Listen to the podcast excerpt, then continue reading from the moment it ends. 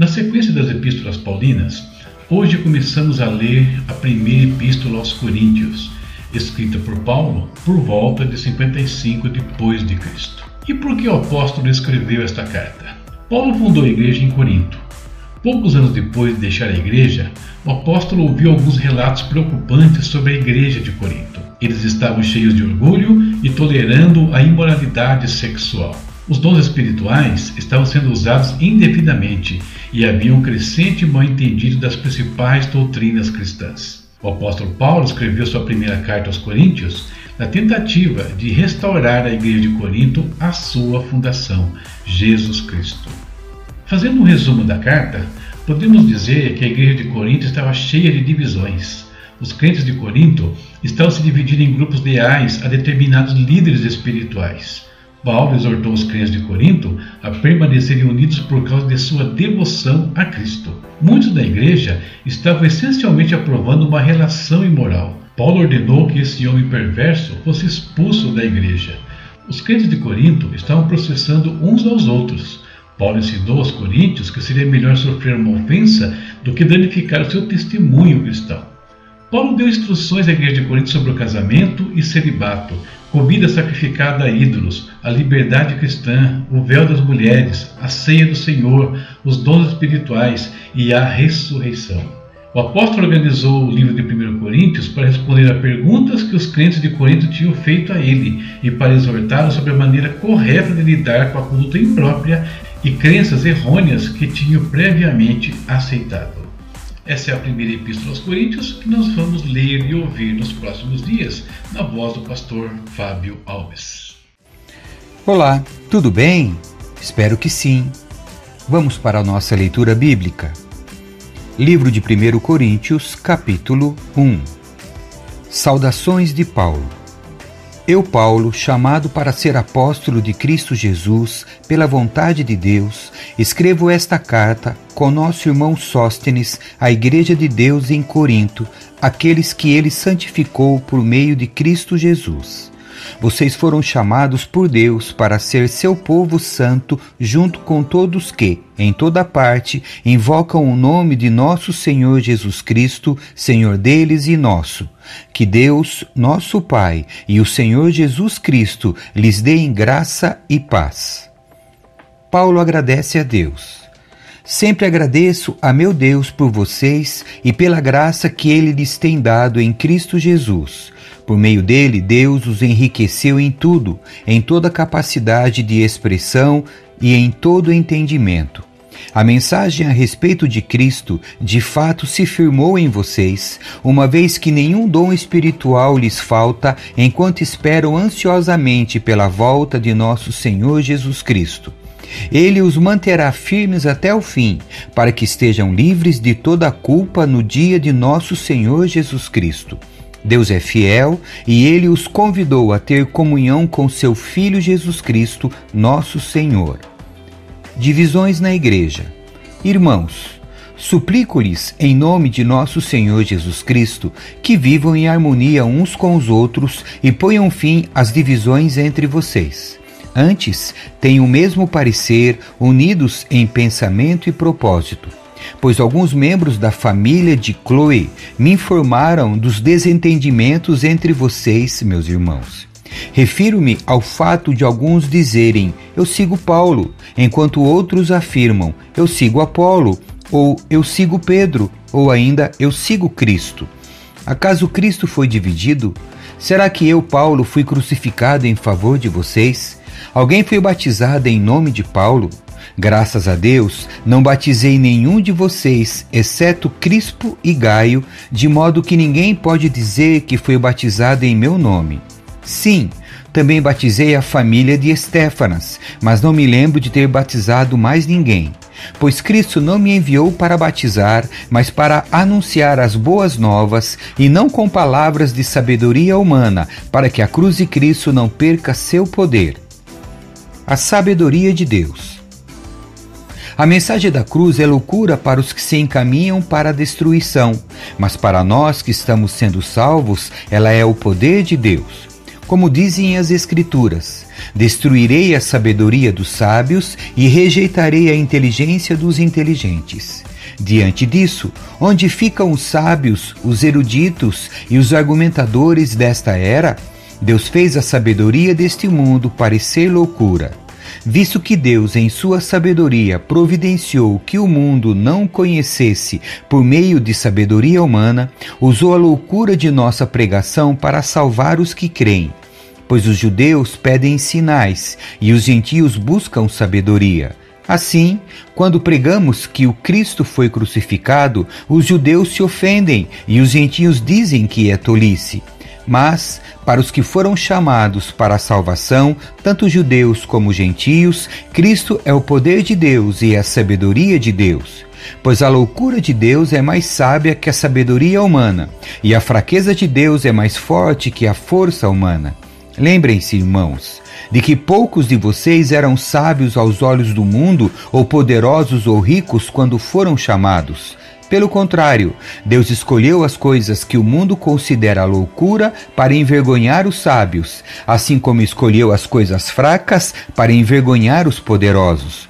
Deus escolheu coisas desprezadas pelo mundo, tidas como insignificantes, e as usou para reduzir a nada aquilo que o mundo considera importante. Portanto, ninguém jamais se orgulhe da presença de Deus.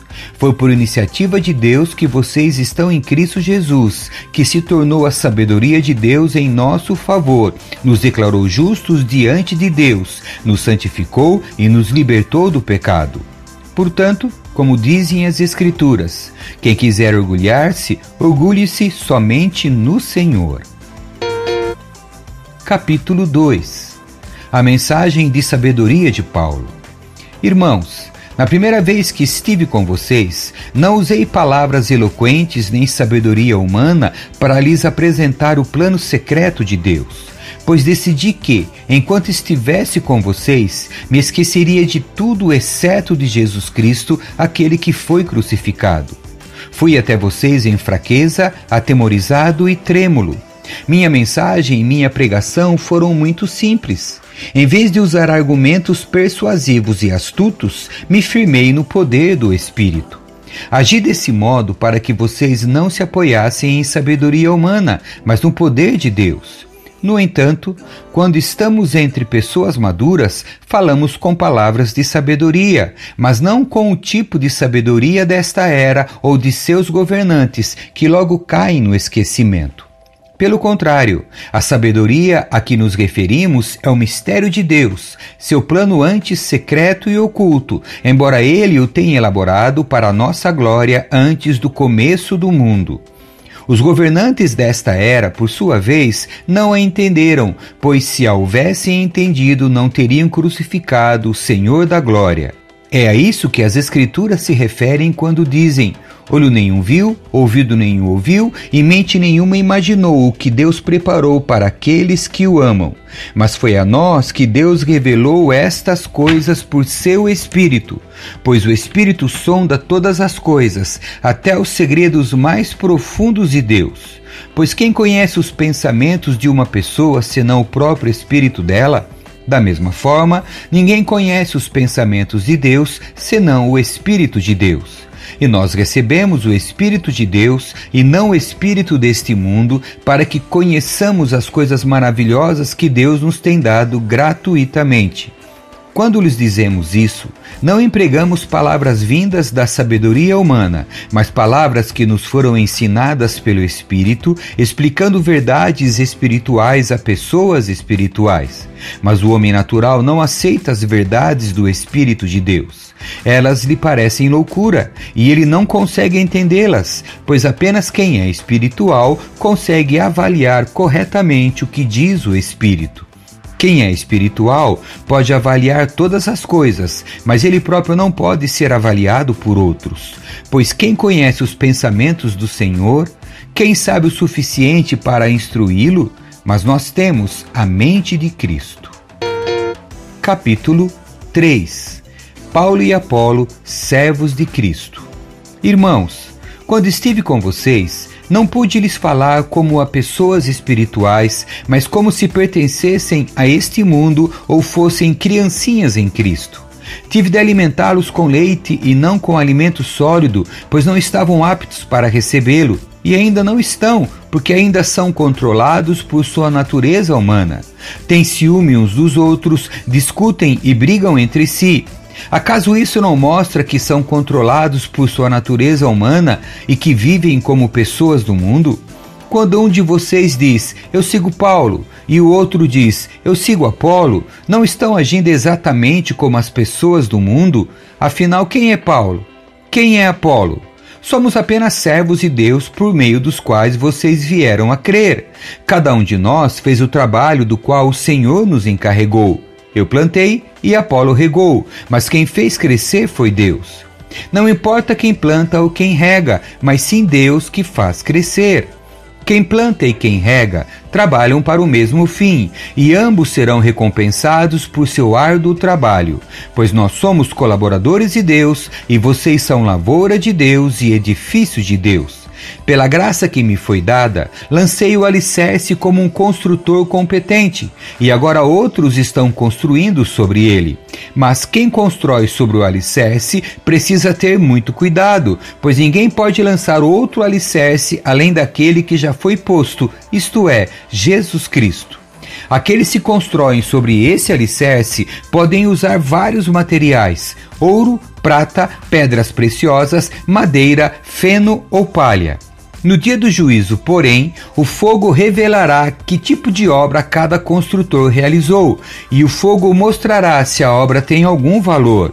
Se ela sobreviver, o construtor receberá recompensa. Se ela queimar, o construtor sofrerá grande prejuízo, mas será salvo como alguém que é resgatado do meio do fogo. Vocês não entendem que são o templo de Deus e que o Espírito de Deus habita em vocês? Deus destruirá quem destruir seu templo, pois o templo de Deus é santo e vocês são esse templo. Que ninguém se engane. Se algum de vocês pensar que é sábio conforme os padrões desta era, deve tornar-se louco a fim de ser verdadeiramente sábio. Pois a sabedoria deste mundo é loucura para Deus, como dizem as Escrituras. Ele apanha os sábios na armadilha da própria astúcia deles. E também, o Senhor conhece os pensamentos dos sábios, sabe que nada valem. Portanto, não se orgulhem de seguir líderes humanos, pois tudo lhes pertence. Paulo, Apolo ou Pedro, o mundo, a vida e a morte, o presente e o futuro, tudo é de vocês. E vocês são de Cristo, e Cristo é de Deus. Amém. Que Deus abençoe a sua leitura. Tchau.